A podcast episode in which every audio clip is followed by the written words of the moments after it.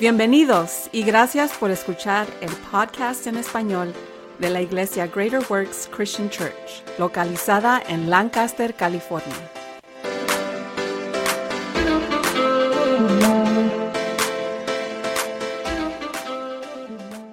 Bueno, estamos traduciendo la predica de la pastora Adriana Salcedo para este domingo 12 de noviembre del 2023. Mi trabajo aquí no es ser la pastora Adriana, se alabe a Dios, porque a veces soy pastora y a veces no lo logro, pero está bien.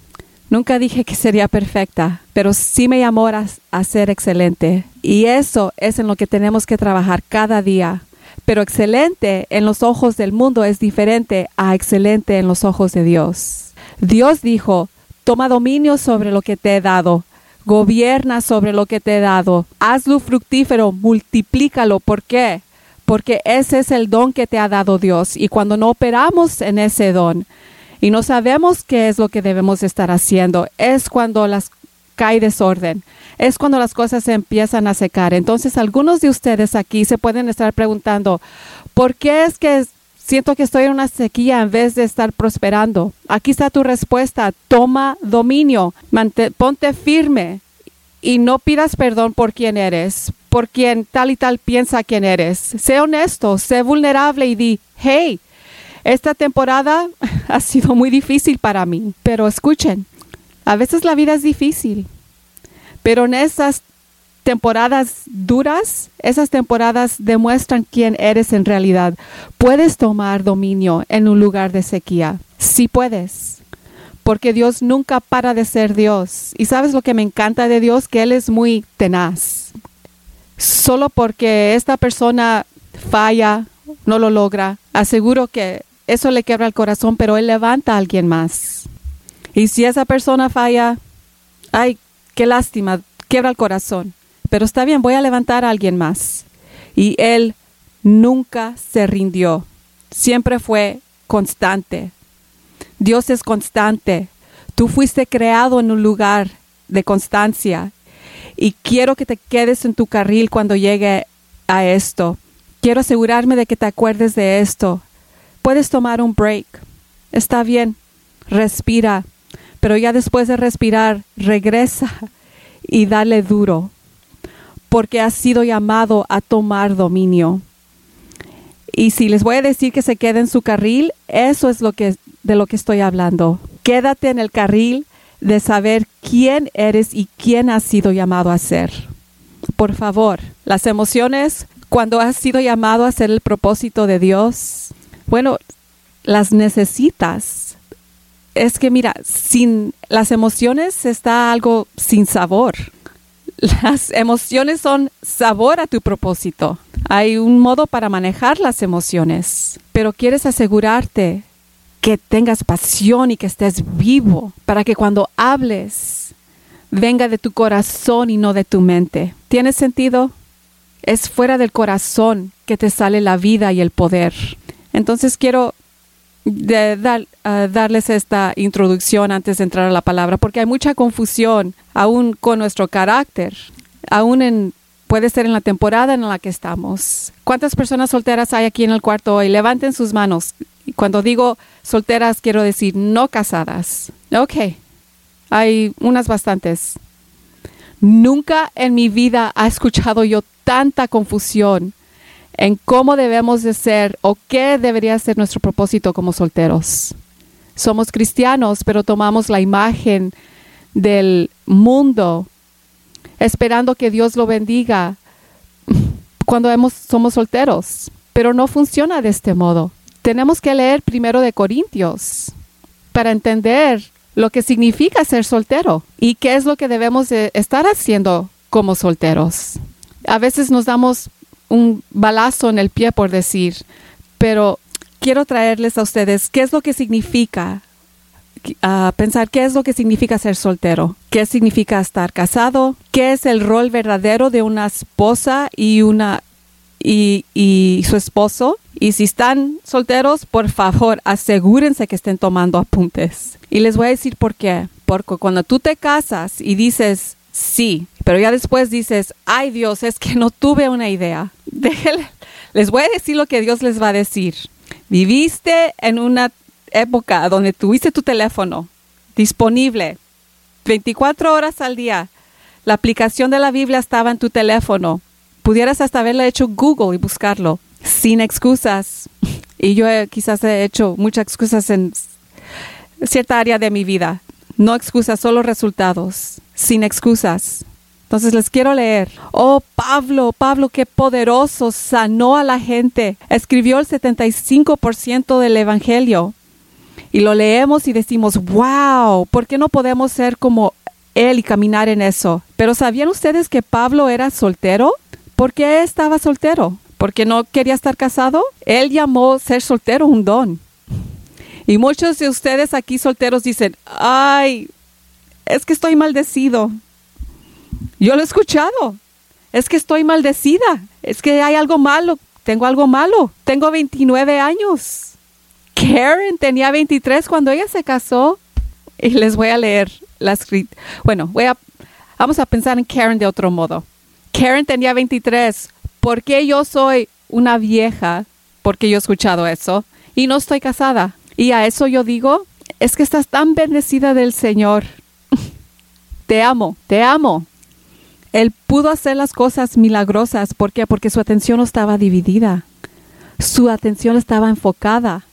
Y cuando yo leo acerca de Catherine Coleman, que levantó a los muertos, que sanó a los enfermos, que había un estadio lleno de personas, que entraban en una silla de ruedas y salían caminando, yo digo, Dios, ¿por qué no podemos hacer eso? ¿Qué, ¿Qué, es lo que está mal? Pero lo que está mal es que nuestra atención está dividida, no estamos enfocados. Y cuando estás soltero, estás bendecido del Señor, el Señor te ha dado un don en esta temporada para poderte, poder mantenerte constante y poner tu atención completa en el único que puede hacer un camino cuando no lo hay. ¿Sabías? ¿Sabías que si estás casado, escúchame, lo aprendí de, de modo difícil después de 23 años de estar casada. Bueno, aún estamos vivos. Aleluya.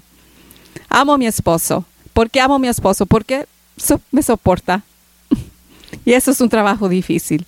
No es fácil, no es fácil soportarme, yo lo sé. Pero una cosa que sí sé, las personas solo te pueden hacer sentirte realizada hasta el 80%. No me importa si tu esposo es, digamos, lo mejor, mejor que la crema en los tacos.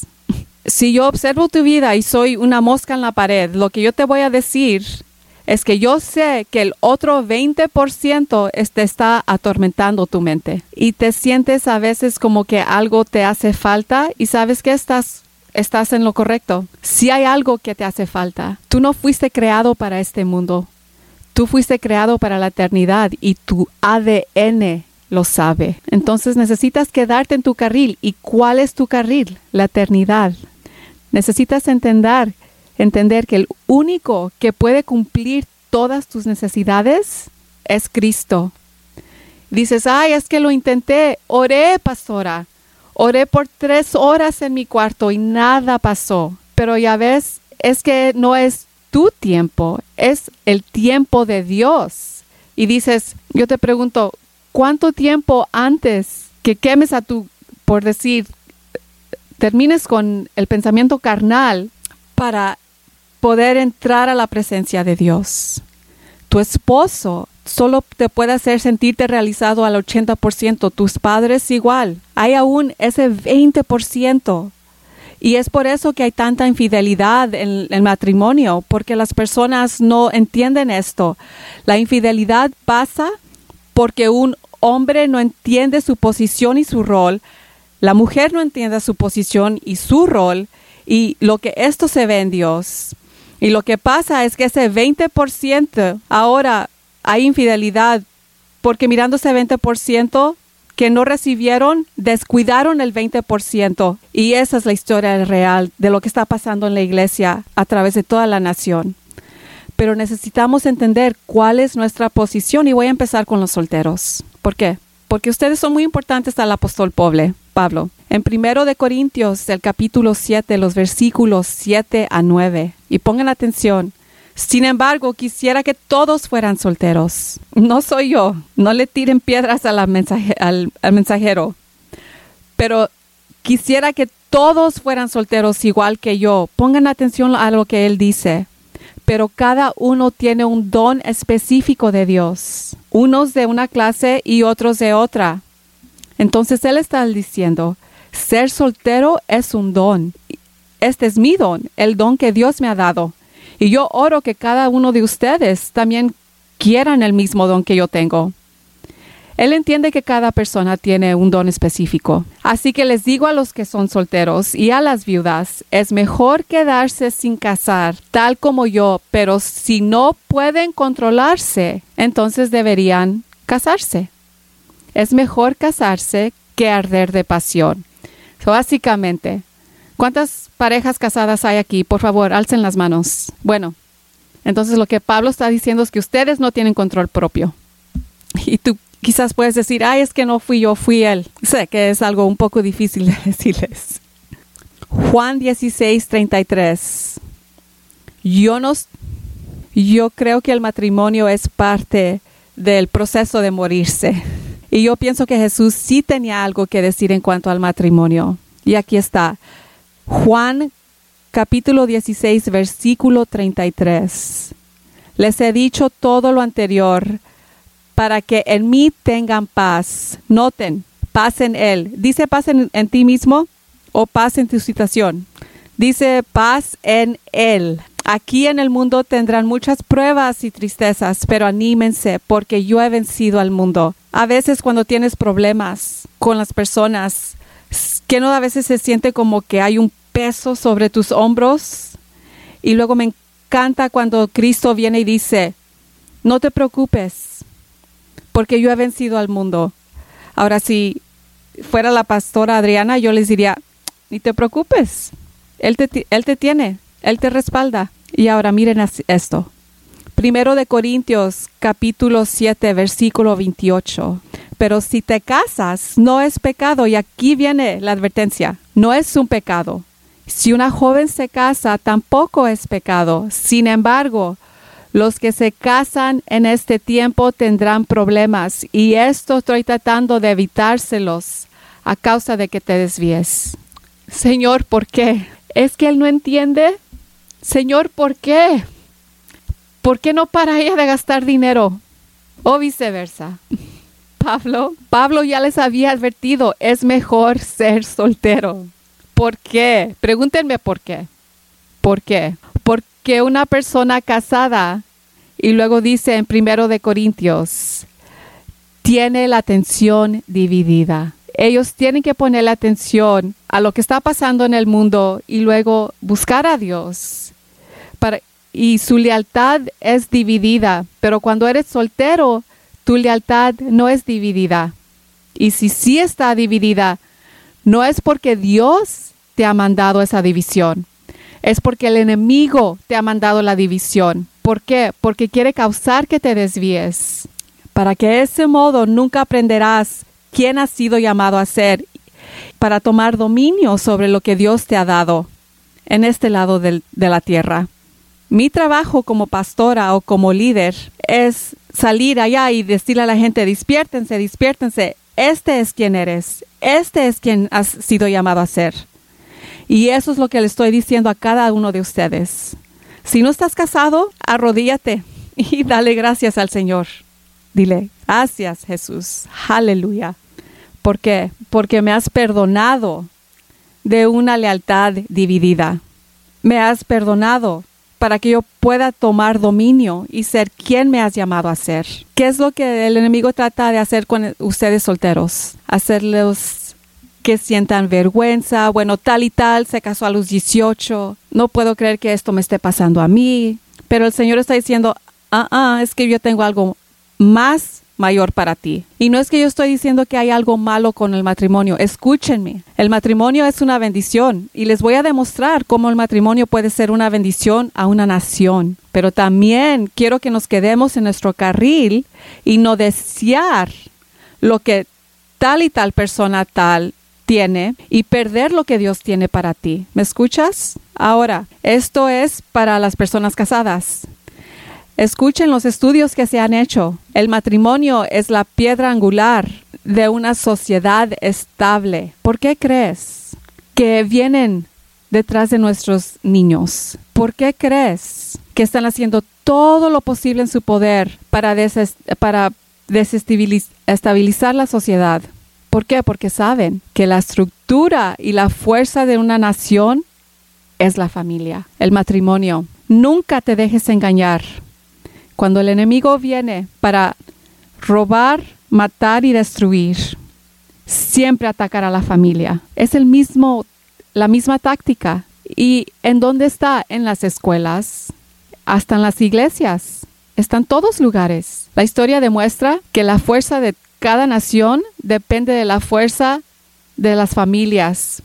La familia es la base sólida roca sobre la que se erige la superestructura de un país. Los historiadores creen que cuando la familia se desintegra, ese es el factor que contribuye más a la caída de, que, de, Egipto, de, de Grecia y del Imperio Romano. Entonces, ¿qué fue lo que trajo abajo a, estos lugares? El ataque a la unidad familiar. Hay tanta confusión. Lo que mi esposo acaba de leer, la propuesta 91B, pasó en el condado de Los Ángeles. Todos debemos ser como Mardoqueo en el libro de Esther.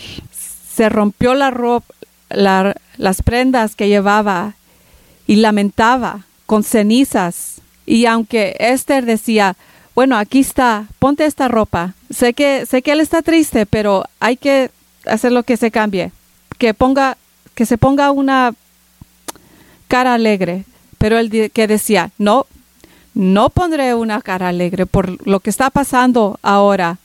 Mi pueblo, la iglesia está haciendo, está bajo ataque. Y lo que tenemos que entender es que cuando Jesús dice, mi pueblo conoce el tiempo y las temporadas. Mi pueblo conoce el tiempo y las temporadas, entonces tenemos que ser sabios. Y eso no significa que vamos a empezar a lastimar a la gente o tener odio, estar lleno de odio. Lo que yo digo es que tenemos que entender que tenemos que quedarnos dentro de nuestro carril. ¿Cuál es nuestro carril? Se los acabo de decir al principio. Dije, el Señor te ha llamado para una tarea, para tener pasión y propósito. ¿Cuál es tu propósito? Para traer el cielo a la tierra. ¿Y cómo se ve eso? En el principio los hizo hombre y mujer y los creó y les dijo que multiplicara y tomaran dominio sobre toda la tierra. Ese es nuestro propósito. Pero si esta persona está deprimida y estas personas están deprimidas por estar casadas, entonces tenemos un problema. Tenemos una crisis de identidad en la iglesia. Tienes que conocer tu por qué. ¿Por qué estoy casado? Hay un propósito porque Dios te puso aquí con tu esposo. Hay un propósito porque están juntos. El propósito es cambiar la cultura. Ese es mi propósito. Dices, oh, no, no, no. Es que mi propósito es que Él me haga feliz y me lleve a cenas muy románticas. Ay, qué cute. Pero déjate digo, déjate digo lo que estas cenas románticas con mi esposo y yo, ¿cómo se ven? Tratamos de averiguar modos. Él acaba de, comprar un libro que se llama Beauty in the Battle y este lo hizo él. Lo leemos, tratamos de entender nuestros problemas y decir, oh bueno, eso está feo, eso lo tenemos que arreglar, eso no es del reino, eso es basura. Y sí, sí, sabemos que tenemos esto en nuestro pasado y no, no sabíamos mejor, pero qué cute, ¿no? Ahora que conocemos la Biblia, tenemos que hacerlo mejor, sin excusas. Y sí recomiendo este libro, Beauty in the Battle. Libro excelente. El podcast también muy bueno para las personas casadas. Fenomenal. ¿Por qué estoy diciendo todo esto? Porque es tiempo que sonemos la alarma. Es tiempo, tiempo de ponerte a ti mismo en orden, a tus cosas en orden y saber quién eres. No importa tu pasado, aún lo que esté pasando ahora. ¿Quién ha dicho Dios que eres? Y yo sé que tú sabes. Las familias proveen seguridad financiera, financiera y seguros de salud a las familias, a los, a los niños. Cuando los niños son educados es cuando las comunidades prosperan. Y dices yo, pero eh, puedes decir, es que tú no entiendes. No, no, no, es que tú no entiendes. Esto es lo que tú traes a la mesa como una unidad familiar.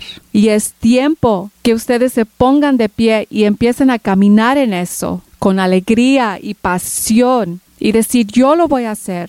¿Sabes lo que encontraron? Que cuando le das un complemento a alguien, pero una, un complemento sincero, eh, con detalle, oh, me gusta cómo hiciste tal y tal, con detalle. Lo que encontraron es que a la persona que le diste el complemento, encontrarás que esa persona va a empezar a desempeñar su función en un nivel superior de lo que lo habían hecho antes. Y a las personas que ignoras, lo que le pasa a ellos es que el nivel de rendimiento de esa persona baja. Entonces, cuando le das un complemento a alguien y edificas a alguien, lo que pasa es que vas a, a tener a alguien que se desempeña mejor. ¿Por qué les estoy diciendo esto? Porque han sido llamados a desempeñarse a un nivel más superior en el que están ahorita. Les estoy diciendo porque quiero asegurarme que les esté dando una visión y que ustedes entiendan, tú sentado allí en tu silla, que tú estás ayudando a la causa, la causa de esta nación, de esta ciudad, para que sea un mejor, un lugar mejor. ¿Por qué? Para que tú cumplas con tu parte del trato y tú le estés dando el esfuerzo, digamos, al 100. Cada día tú eres uno de los que está haciendo la estructura más fuerte. ¿Para qué? Para nuestra comunidad.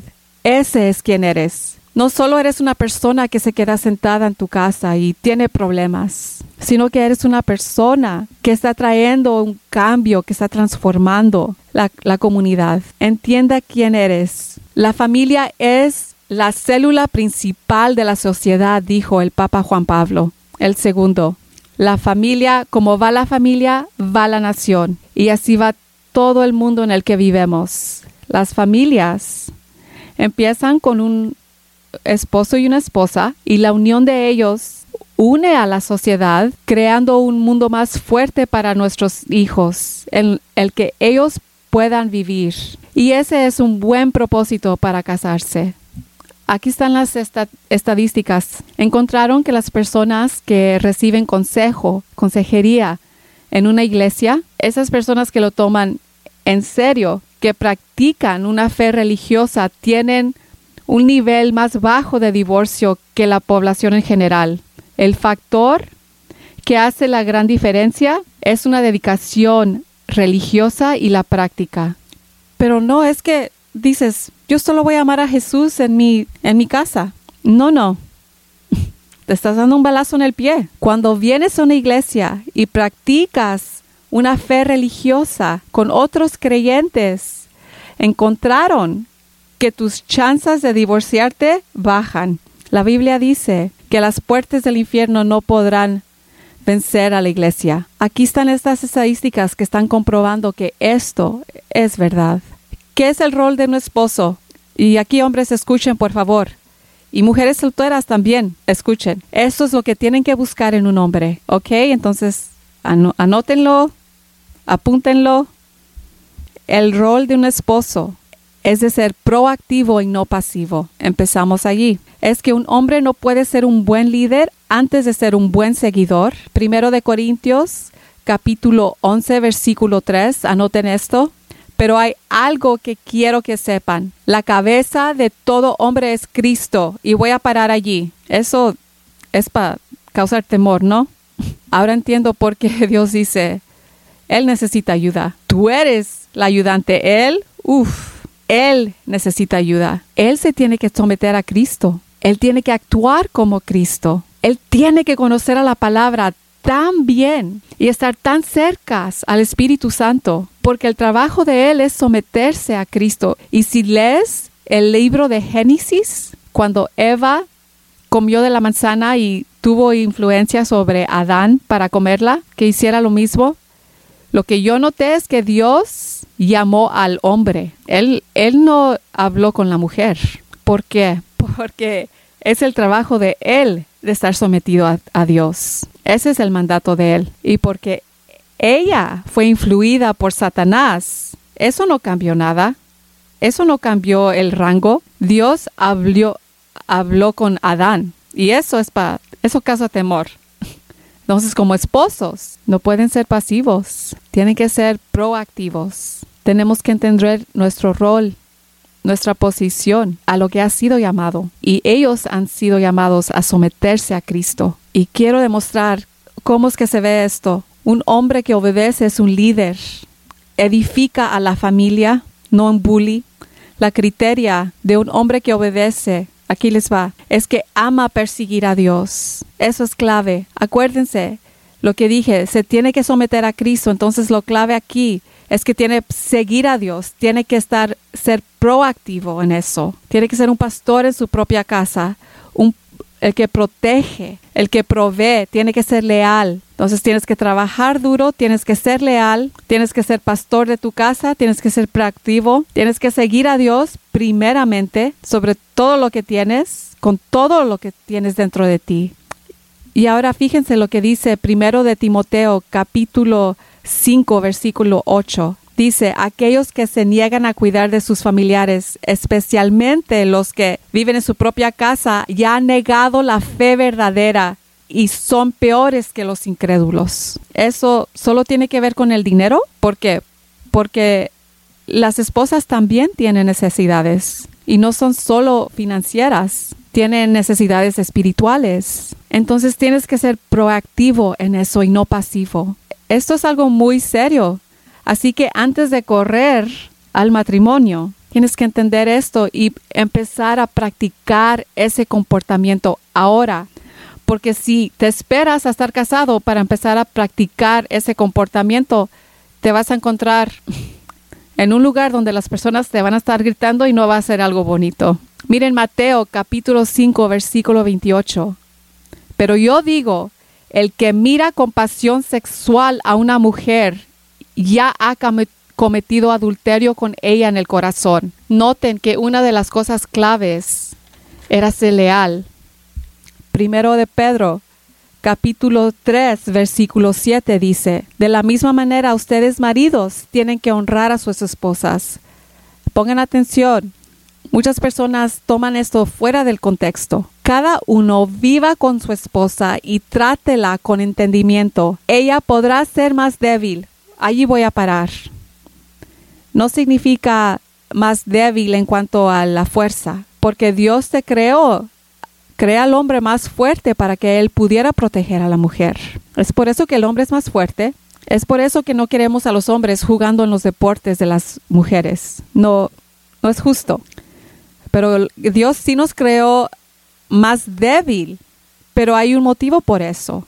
Pero ella participa por igual contigo. Y he escuchado aquí muchas teologías con esto. El motivo por qué fuimos creados de la costilla de Adán es porque tenemos que estar trabajando lado a lado con él. ¿Dónde está tu costilla? Al lado.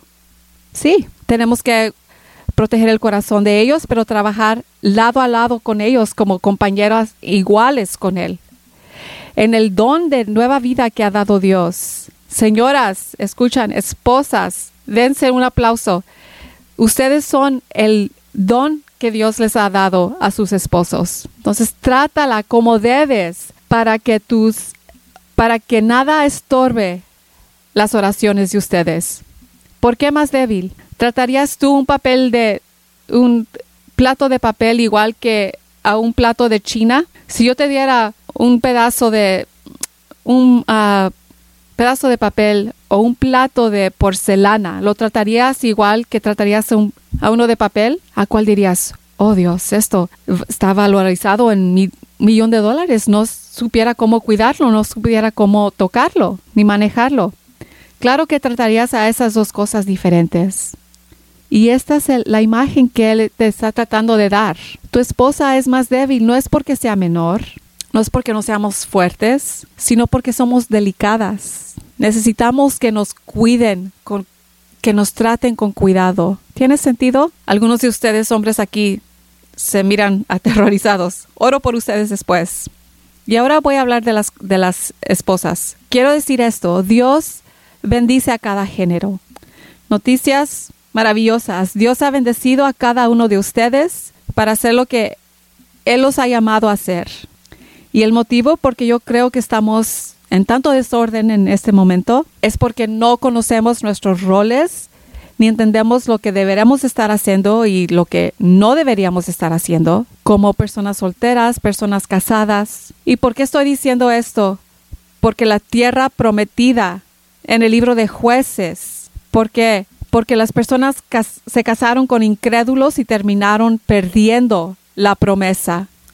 Afectó a todo un territorio. ¿Qué es lo que está pasando en América? Más o menos estamos pasando por lo mismo, estamos perdiendo territorio.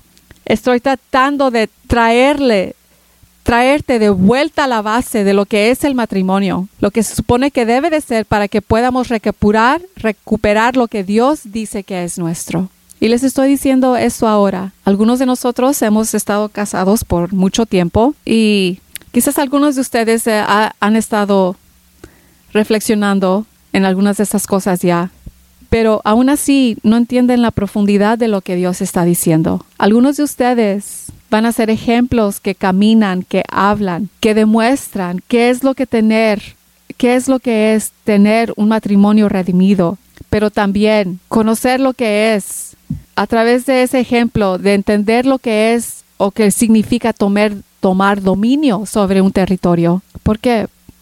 A través de tu matrimonio. Y es por eso que ahora, en este momento, todos nosotros debemos de reflexionar en eso y aferrarnos a eso y trabajar en esto con todo lo que tenemos. Y ustedes, personas solteras, este es su tiempo de, de brillar.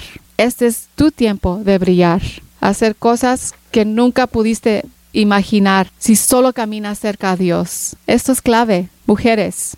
Ahora, no sé si conozcan esto, pero la palabra ayudante en el hebreo significa una persona que provee la ayuda que se necesita.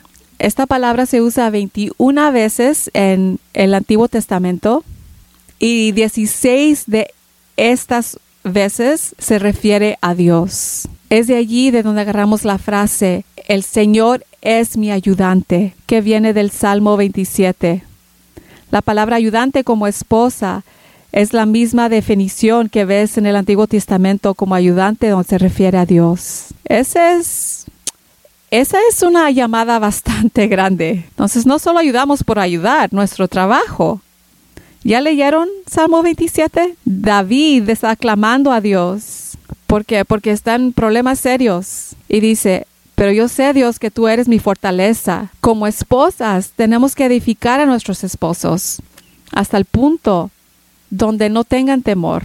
El modo que David fue edificado por Dios. Eso es lo que Dios nos ha bendecido a cada uno para hacer.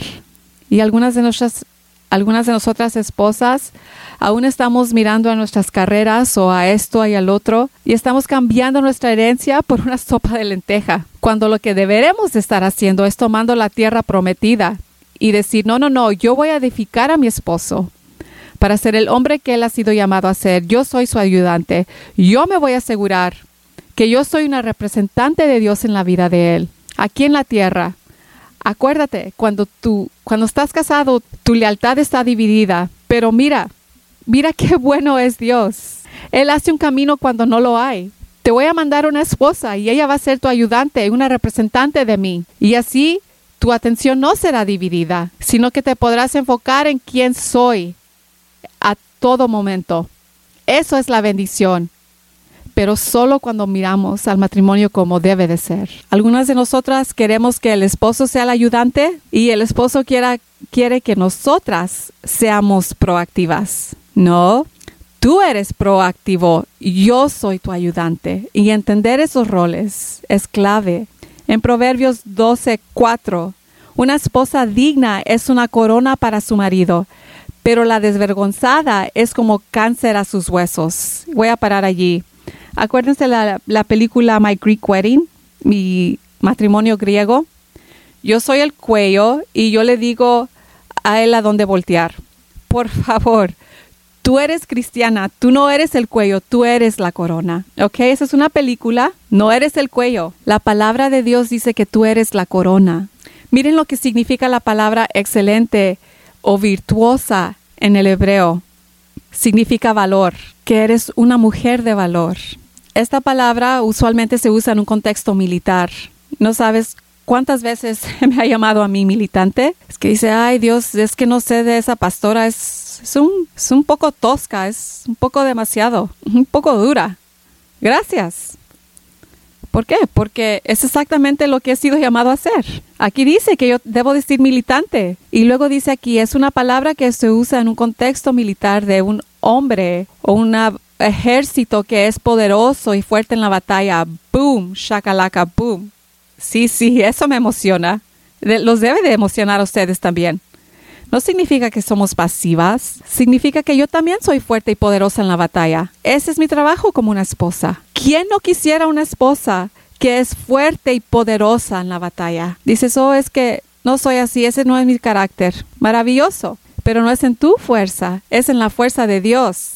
No es quien tú piensas que quien eres, es quien Dios dice que eres. Así que acepta a quien Dios dice que eres y toma el dominio sobre las cosas que Él te ha llamado para tomar el dominio. Por esposas, la palabra sumisión, hay esa palabrita. La palabra sumisión en el griego significa hipotazo, significa colocar o organizar bajo, usada usualmente en un contexto militar que significa ponerse bajo el mando de un líder. Ahora voy a compartir algo, una historia muy vergonzosa, pero que tiene que ver con mi vida, que tiene que ver con mi vida. A mí me llamaron para enlistarme en la, la militar. Y cuando me llamaron, yo le dije al caballero, oye, ¿estás loco? Yo no he sido llamado a la militar. Esa no es mi cosa, no, no me interesa, no me vuelvas a llamar. Pero Dios tiene un sentido de humor. ¿Por qué? Porque yo iba a entrar a la militar, quería o no queriendo o no, el minuto en que tú eres cristiano, eres un soldado de Cristo. Y dices, no, no, no. Puedes decir, no, no, no. Yo le dije sí a Jesús porque yo pensé que iba a poder agarrar mi Corvette, mi carro de lujo. Yo pensé que iba a ser bendecida, que iba a tener una maravillosa familia y que todo, todo iba a estar de maravilla. Pero no, eso no es la, manera de que funciona. ¿Por qué? Porque te inscribiste para la guerra. Luego voy y me caso. Me doy cuenta, oyes, es que me inscribí para la militar de nuevo. Entonces el día de veteranos yo también me quiero poner de pie. yo no me senté. ¿Por qué? Porque si sabes quién eres, sabes que estás en una guerra. Mi libra, mi vida de maravilla así con mi Corvette, eso me va a llegar cuando yo llegue a la eternidad. Ahora, ahora mismo, estoy en el servicio activo oficial, general, soldado, marine. Estoy en el servicio activo. ¿Y qué es mi trabajo? No solo traer libertad, la, la, libertad se puede votar o favor, a favor o en contra. Y es por eso que nuestra constitución es tan poderosa. Puedes poner en ley todas las propuestas que quieras. Eso es cute. Pero para los que entienden la constitución, no. Esa es la ley de la tierra. Nosotros somos militares. Nosotros hemos sido llamados a traer libertad a donde quiera que vayamos, no solo en nuestros hogares, sino que a donde quiera que estemos. Libertad del enemigo, libertad de la opresión, libertad a las personas que creen que son no quien Dios las ha llamado a ser. Eso sí que me enoja. Yo voy a sacar, voy a sacar a quien Dios te ha llamado a ser, aunque sea lo último que haga yo en este planeta. ¿Por qué? Porque ese es mi mandato. Pero es que no entiendes. Es que no entiendes lo que yo he hecho. No me interesa. Yo he visto algunas cosas en mi vida, pero gracias a Dios que tengo un don que no veo lo que está enfrente de mí, sino que veo quién puede ser la persona. Y acuérdate, en darle un complemento a alguien estás sacando a la persona de detrás del quizás el lío en el que estén y traer a esa otra persona es a lo que estamos siendo a lo que estamos llamados a hacer. Ese es un verdadero profeta del Dios Altísimo. Cualquier persona puede ver un diablo bajo de una roca. Eso no requiere conocimiento en absoluto, eso es el nivel más bajo de discernimiento. Si dices, oyes, oyes, ves allá, mira, es que ahí está trabajando tal y tal espíritu. Y lo que yo digo, por favor, no me interesa, pero pudiste ver a Dios. Porque la última vez que yo revisé, y nadie, casi nunca nadie dice esto de Eva, y, pero yo sí, yo me voy a poner aquí y voy a decir esto de Eva. Yo sí le voy a dar a Eva su palmadita en la espalda. Dices, oh, es que Eva cometió un error. Y hace falta que alguien hable con ella y le recuerde todas las cosas que hizo mal. Pero dime, ¿A poco te has visto en el espejo? Ella terminó siendo una de las mejores líderes. ¿Sabías eso? ¿Por qué? Porque ella entendió que había cometido un error y aún alabó a Dios y pasó por un infierno después de eso, pero nunca se rindió. Y resultó que fue bendecida con otro hijo cuando Dios halló favor en ella y la bendijo. Ella ya había aprendido su lección ella dijo estas palabras, ahora sé que Dios ha hallado favor conmigo. Un buen líder aprende de sus errores. No significa que no los hacen. Todos cometemos errores. Algunas personas se engañan a sí mismas y piensan que no los hacen. Otras saben que los hacen. Cual sea el caso, yo te quiero dar aquí el otro lado de Eva. ¿Por qué? Porque no, hay muchas personas que lo, lo venden o hablan de eso en este modo. Ella tuvo otro hijo que compensó por su error. Otra vida, nuevo principio, nueva vida, otra oportunidad para hacerlo bien. Alguien aquí dice, oh, es que ya metí la pata, lo arruiné. No, no, no, para, es que tú no conoces a mi Dios. Él puede hacer un camino donde no lo hay. Él puede estar poniéndote un plan de escape para ti y hacer cosas que otras personas nunca pudieran hacer. Él puede abrirte puertas donde tú te quedas diciendo, pero ¿cómo? ¿Cómo es que pude pasar por esa puerta? ¿Por qué es que estoy aquí? ¿Por qué? Si hay algo, si hay algo que saques de hoy y lo que estás escuchando, yo quiero que ese espíritu de la culpa y de la condenación, quiero que lo patees en la cara. Yo le llamo a Drit todas las, todo el tiempo y le digo, ¿sabes qué? Me volví como una latina loca con mis hijos hoy. ¿Por qué? Porque si lo hago, nadie en este cuarto no ha cometido un error. Y amo la palabra de Dios. ¿Por qué? Porque te humilla. Y allí donde dice, si hay alguien que dice que no ha pecado, son un mentiroso. Es por eso que tenemos que estar tan enfocados en nuestra misión con Dios. Y no es no nuestra misión aquí en la tierra, sino que qué es cuál es mi misión contigo, Dios. ¿Cómo se ve? No será Dios que te estoy quedando mal por mis defectos, por mis temores. Es que no sé hacer cómo hacer algo. Y eso para mí, cuando alguien dice que no, no sabe cómo hacer algo, eso es un buen indicador, algo que indica que van a tener que confiar en Dios completamente para saber hacer esa cosa. Vas a tener que confiar en el poder sobrenatural de Dios para lograr hacerlo. ¿Por qué? Porque no tienes la habilidad para hacerlo. Y yo es, si has sido llamado a hacer algo, entonces te tienes que asegurar que tienes una relación con Dios donde lo vas a poder volver a hacer otra vez. Se me ha dicho, ha sido llamada para predicar en el español. Maravilloso. Le voy a llamar a mi teacher, le llamo yo mi teacher y me siento con ella y le digo yo a Dios, ok Dios, si tú en realidad eres quien dice quién eres, entonces arréglalo. Y Él lo hace. Dios, si tú dices si tú dices que eres quien eres, entonces lo que yo voy a hacer, yo voy a andar, voy a tomar un paso en el agua. ¿Por qué? Porque yo leo sobre un Pedro que pudo andar tomando pasos sobre el agua. ¿Se pueden imaginar lo que, lo que sus compañeros estaban pensando de Pedro cuando lo vieron? ¿Cómo iría esa conversación? Oh, ya ves, es que este se cree que es el mero mero, que es todo eso. Yo digo, cierra la boca gallina. Y ya después dijeron, mira, mira, está fracasando. Pero ¿qué es lo que hizo Dios? ¿Qué hizo Jesús? Lo sacó del agua. Tú y yo no podemos dejar que nuestro temor o nuestras limitaciones nos paren porque las limitaciones son peligrosas. Un líder verdadero aprende. Yo aprendo de mi ambiente. Yo aprendo al meterme en un ambiente y aprendo al estar mirando. ¿Por qué? porque ese es el modo que Dios ha creado mi aprendizaje. Si te sientas allí y tratas de explicarme algo a través de un libro, yo no sé lo que estás diciendo, pero sí aprendo al aprender al mirar y ver, y no importa cómo aprendas tú, sea en una clase o no en una clase, qué es lo que tiene que ver esto con ser una esposa, absolutamente todo. ¿Por qué? Porque tú tienes que ser la ayudante, tienes que estar sin temor, tienes que ser militante. Si yo le estoy ayudando a mi esposo, yo no puedo venir a él con temor y desanimarlo. Yo tengo que ser la que le enseña a él qué es lo que significa ser militante encarando una situación difícil. Tuvimos una situación con mi hija y te voy a decir, yo estuve manejando las cosas mucho mejor que lo estaba haciendo mi esposo.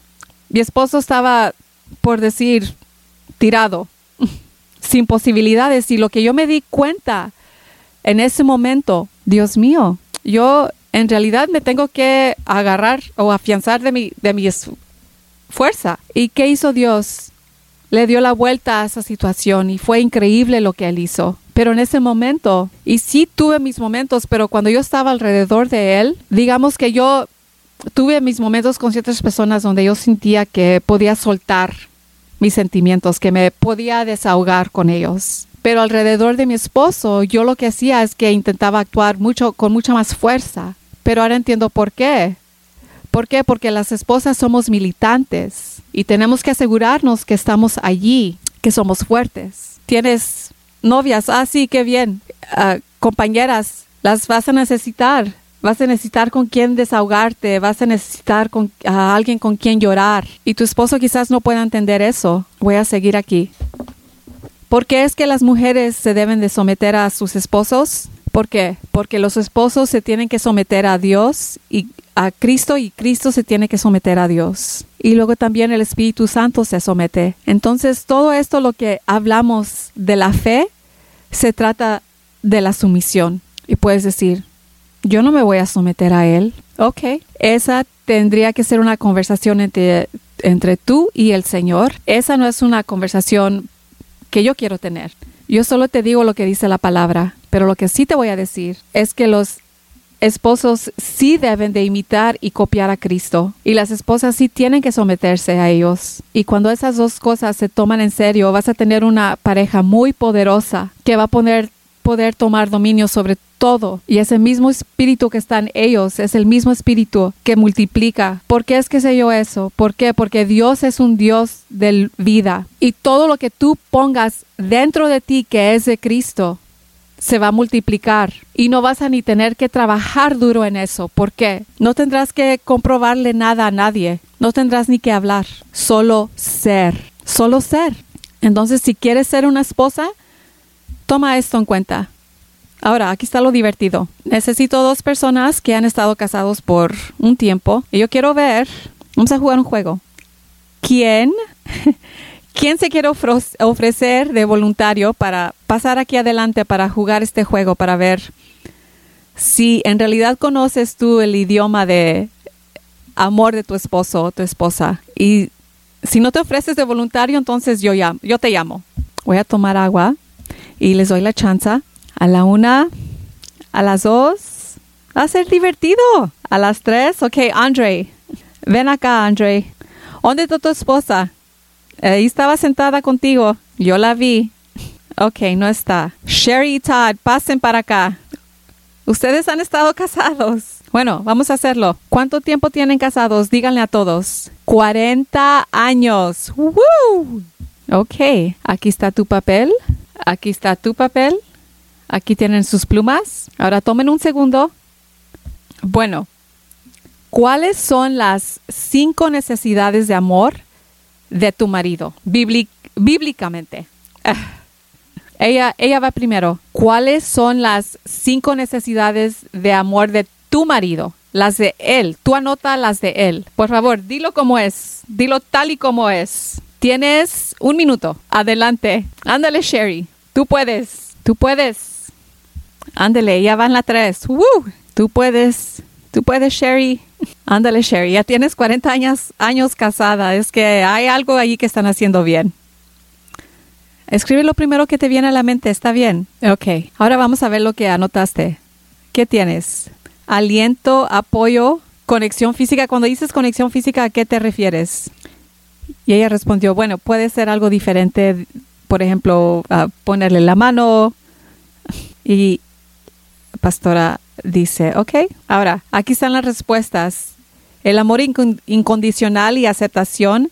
La número dos, la intimidad sexual. Número tres, compañerismo. Número cuatro, aliento y afirmación. Y número cinco, intimidad espiritual. Y sí, concordaste, ¿no? Con algunas de esas respuestas. Ándale, en dos palabras, llegaste allá a, a lo clave. Ok, Todd, sigues tú. Tienes un minuto. Él hasta se arrodilló, está a punto de orar aquí. Está diciendo, Dios, ayúdame. Tú puedes, Todd. Déjame saber cuando estás listo. Oh, él sí que está escribiendo como un ensayo. Está bien, lo hiciste bien. Ok, Todd, ¿estás listo? A ver, ¿qué es lo que tienes? Qué bien, ok. Ahora, ¿cuáles son las respuestas? El amor incondicional y aceptación, intimidad emocional y comunicación, la intimidad espiritual, el el aliento y la afirmación y el compañerismo. ¿Notaron algo aquí? Que el sexo no está en la lista de nosotras. ¿Sabes lo que encontré cuando me puse a buscar la palabra esposo? En el contexto original de la escritura, cuando tuvo el, significado de la palabra esposo, decía sexo. Eso es Biblia, eso es Biblia. Entonces, ¿por qué les estoy diciendo esto? Porque así es como los hombres se conectan. Las mujeres nos conectamos emocionalmente, lo completamente apuesto. ¿Es para decir que uno está bien y el otro está mal? No, porque si fuera así, eso significaría que Dios cometió un error y Dios no comete errores. Dios supo cómo programó y diseñó un hombre y supo cómo programó y diseñó una mujer. Entonces, en realidad tenemos que respetar a los dos lados y respetar al hecho de que cada uno tiene necesidades diferentes. Y por eso es que el matrimonio es tan clave, porque lo que te enseña es que te enseña que te salgas fuera de tú mismo y dar amor del modo que la otra persona lo necesita y viceversa. Yo pensé que esto e, era bien chido. Y voy a concluir con esto. Les voy a dejar con esto. Si quieres cambios pequeños en tu vida, trabaja en tu actitud. Pero si quieres cambios duraderos y primarios, trabaja en tu paradigma. Muchas personas te pueden decir, arregla tu, tu actitud, pero ese es un cambio pequeño. Y yo digo, cambia el paradigma, cambia tu paradigma. Entonces, si se pueden poner de pie, si necesitas oración, si estás casado, eres soltero, si estás luchando o no estás luchando, no importa cuál sea el caso. Tengo un equipo de oración aquí, aquí también con los líderes de esta iglesia que pueden orar por ti, especialmente si estás casado. ¿Por qué? Porque necesitas esa conexión y estás batallando en esas áreas. Por favor, pasa adelante. Quieren orar por cada uno de ustedes. ¿Ok? Hoy voy a cerrar esto. Padre Dios, te glorifico, Señor, te bendifico. Te doy las gracias, Señor. Eres tan bueno, eres tan fiel, tan maravilloso, Señor. Bendigo a cada persona aquí al irse. Y, Señor, los que pasan aquí adelante y que sí reciben oración, yo oro, Señor, en el nombre de Jesucristo, que tú toques esa área en la que ellos necesitan acuerdo, que tú cambies completa mente, todo en ellos para que puedan mirarse como tú, actuar como tú, donde quiera que ellos estén en sus vidas y en esta temporada. Padre Dios, te queremos decir que te amamos, te damos las gracias, te alabamos, Señor. Te damos gracias por este tiempo juntos, en el nombre poderoso de Jesús. Tengan un día maravilloso y ya con esto concluimos aquí. Muchísimas gracias.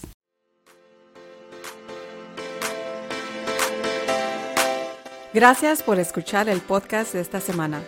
Los esperamos para la siguiente semana que sintonice. Hasta entonces, bendiciones.